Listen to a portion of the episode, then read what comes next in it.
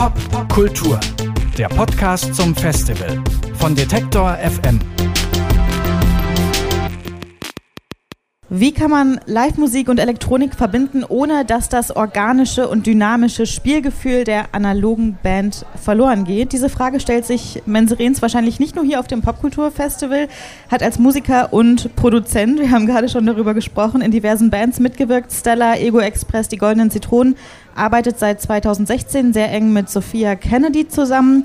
Zweimal waren sie auch schon hier beim Popkulturfestival und haben gespielt. Und jetzt sitzt er hier bei mir und spricht über Elektronik in der analogen Band. Hallo Mietz. Hallo. Du hast mit den Goldenen Zitronen als Punkband angefangen. Wie hast du denn von. Nee, das stimmt nicht ganz. Nicht? Also ich Okay. bin ja tatsächlich das Nesthäkchen in der Band. Ne? Also Ah, ich bin ja. ja sozusagen. Ähm, ich, bin, ich bin 2000 irgendwie in die Band eingestiegen. Die Band äh, gibt es seit 1984 und Mhm. die ganze Fun-Punk-Phase habe ich, hab ich übersprungen. Aber als Fan war ich damals schon dabei, weil ich das fand ich schon, das fand ich mir schon sehr gut gefallen damals. Aber wie bist du von, von der Musik dann tatsächlich zu elektronischen Instrumenten gekommen? Oder warst du einfach schon immer begeistert auch dafür? Na, ich, also es war immer so, ich habe irgendwie als, als Teenager in einer Band gespielt, bin dann nach Hamburg gekommen und habe dann relativ schnell eigentlich eher elektronische Musik gemacht. Und nämlich Ego Express war so, was so ein elektronisches Hausduo war in den 90ern bei Ladomat Records. Und parallel dazu hatte ich dann einfach immer Bands, so wie die Band Stella Mhm. und die Hua. Und ich habe eben dann als elektronischer Musiker auch nicht aufgehört, mit, mit, mit ähm, im Bandkontext zu spielen, hat was immer parallel gemacht. Clubmusik und organische Bandmusik. Und dann später eben die Goldenen Zitronen. Mache ich jetzt immer auch noch mit. Ja. Aber hast du, ähm, also so wie ich das verstehe, lief das so ein bisschen parallel. Und wann fing es an, dass du das dann so verbinden wolltest? Von Anfang an. Ne? Also das waren, waren halt, halt die 90er, man Ja. plötzlich hatte Mhm. man, gab es einfach die Möglichkeiten, dass man die sozusagen die Produktionsmittel in der eigenen Hand hatte, Mhm. ne? durch, durch äh, Se- Sequenzerprogramme, Cubase und so weiter. Und dann war es eben total großartig, jetzt irgendwie über das reine äh, instrumentale Haus produzieren bei Ego Express hatten wir eben diese Band Stella und da gab es einfach einen Bandübernahmevertrag, das heißt, man bekommt einfach Kohle und dann muss man eben zusehen, wie man, wie man das Album produziert. Mhm. Ne? Und dann hatten wir so eine Achtspurmaschine und dann ähm, war das einfach für uns total toll, dann plötzlich mit Atari zu arbeiten und das selber aufzunehmen und im Zuge dessen ja, äh, bin ich da halt so reingekommen, in diese Elektronik-Band-Idee, was heutzutage auch ein völliger Standard ist. Ne? Das ist jetzt ja nichts Neues, was ich hier erzähle. so, ne? Es gibt auch viele Möglichkeiten mittlerweile, das sehr einfach zu lösen. Und bei den Goldenen Zitronen haben wir aber immer so sehr primitive, eher steinzeithafte Methoden immer noch, die sehr einfach und sehr schnell ähm, ähm, funktionieren und so seltsame Lösungsansätze. Wir scheitern auch oft noch. Ich wollte gerade fragen, scheiterst du dann tatsächlich auch manchmal daran? Oder was war vielleicht die größte Herausforderung auch für dich?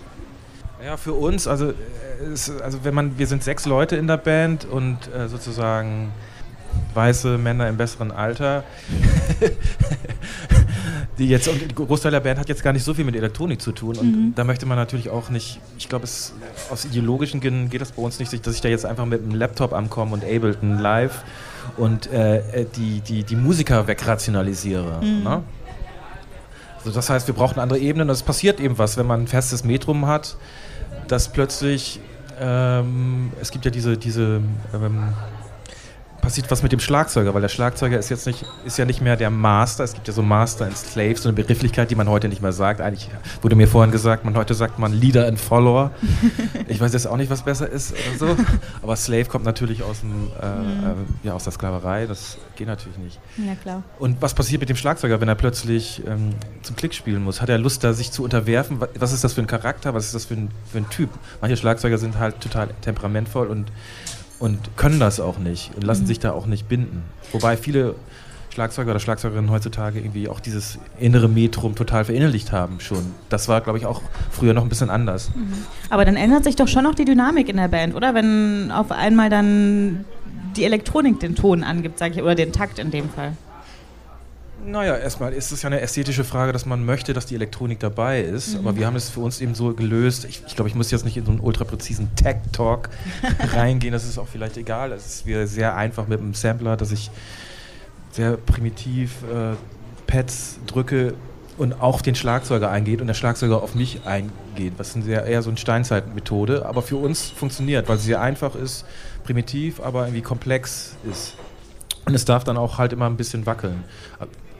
Also wir haben da jetzt noch keinen Computer in der, in der Band und irgendwie brauchen wir auch nicht, weil und die, diese musikalischen Ansätze, die wir da haben, ja auch ähm, vielleicht ihre, ihre Ursprünge haben in den frühen 80ern, vielleicht bei DAF und so. Und, und da ist es ja auch eher gerade und einfach ein monophonen Synthesizer und dann muss man halt sehen, wie der Schlagzeuger damit zurechtkommt. Mhm.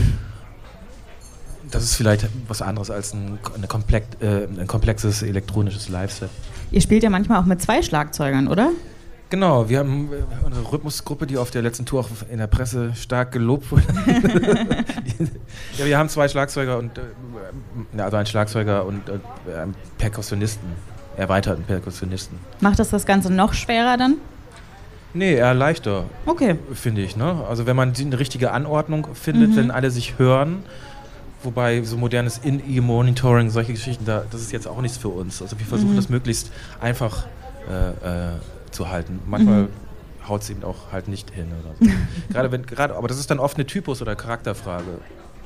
Weil so ein Punkrock-Gitarrist, der wird nicht von äh, ein Temper temperamentvoller Punkrock-Gitarrist, der nach vorne spielt, wird nicht plötzlich das Gefühl haben, sich unterordnen zu, zu müssen mhm. unter den, den Groove oder das, unter den, unter den Takt. Mit Sophia Kennedy seid ihr ja deutlich weniger Menschen, also ihr seid zu zweit, mhm. richtig? Ist das, also wie funktioniert das da?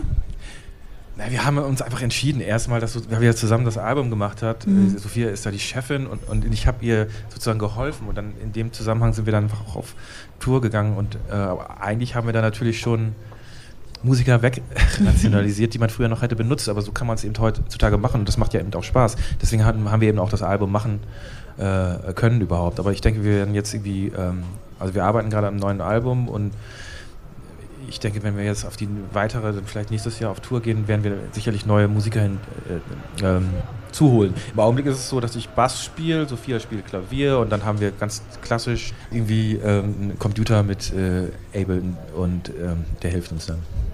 Aber du würdest jetzt nicht sagen, je weniger Menschen dabei sind, desto einfacher wird es. Es ist einfach eine Art und Weise, wie man zusammen harmoniert.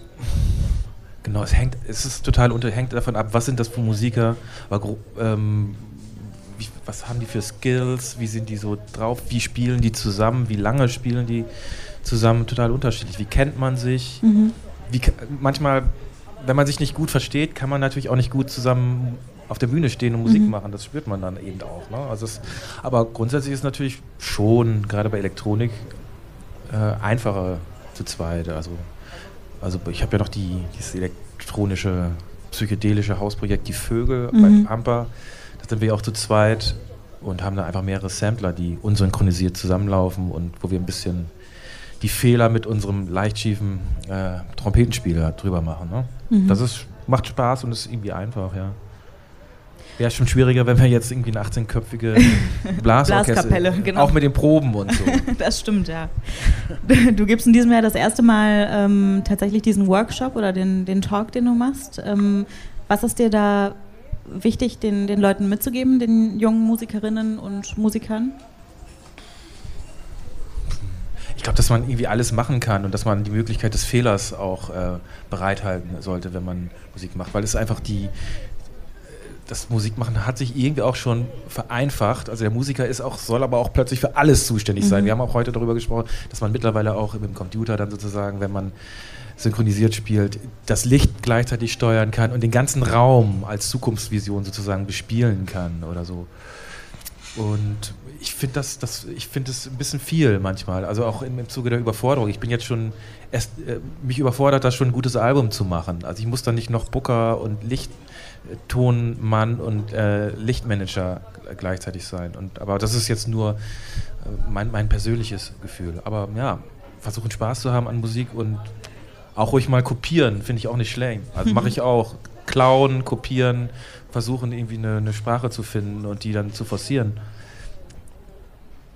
Ich würde sagen, das ist ein ganz schönes Schlusswort, oder? Was meinst du? Ja, hört sich gut, hört sich gut an. hört sich gut an.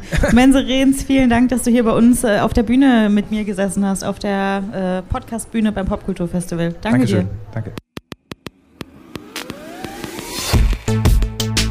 Popkultur, der Podcast zum Festival von Detektor FM.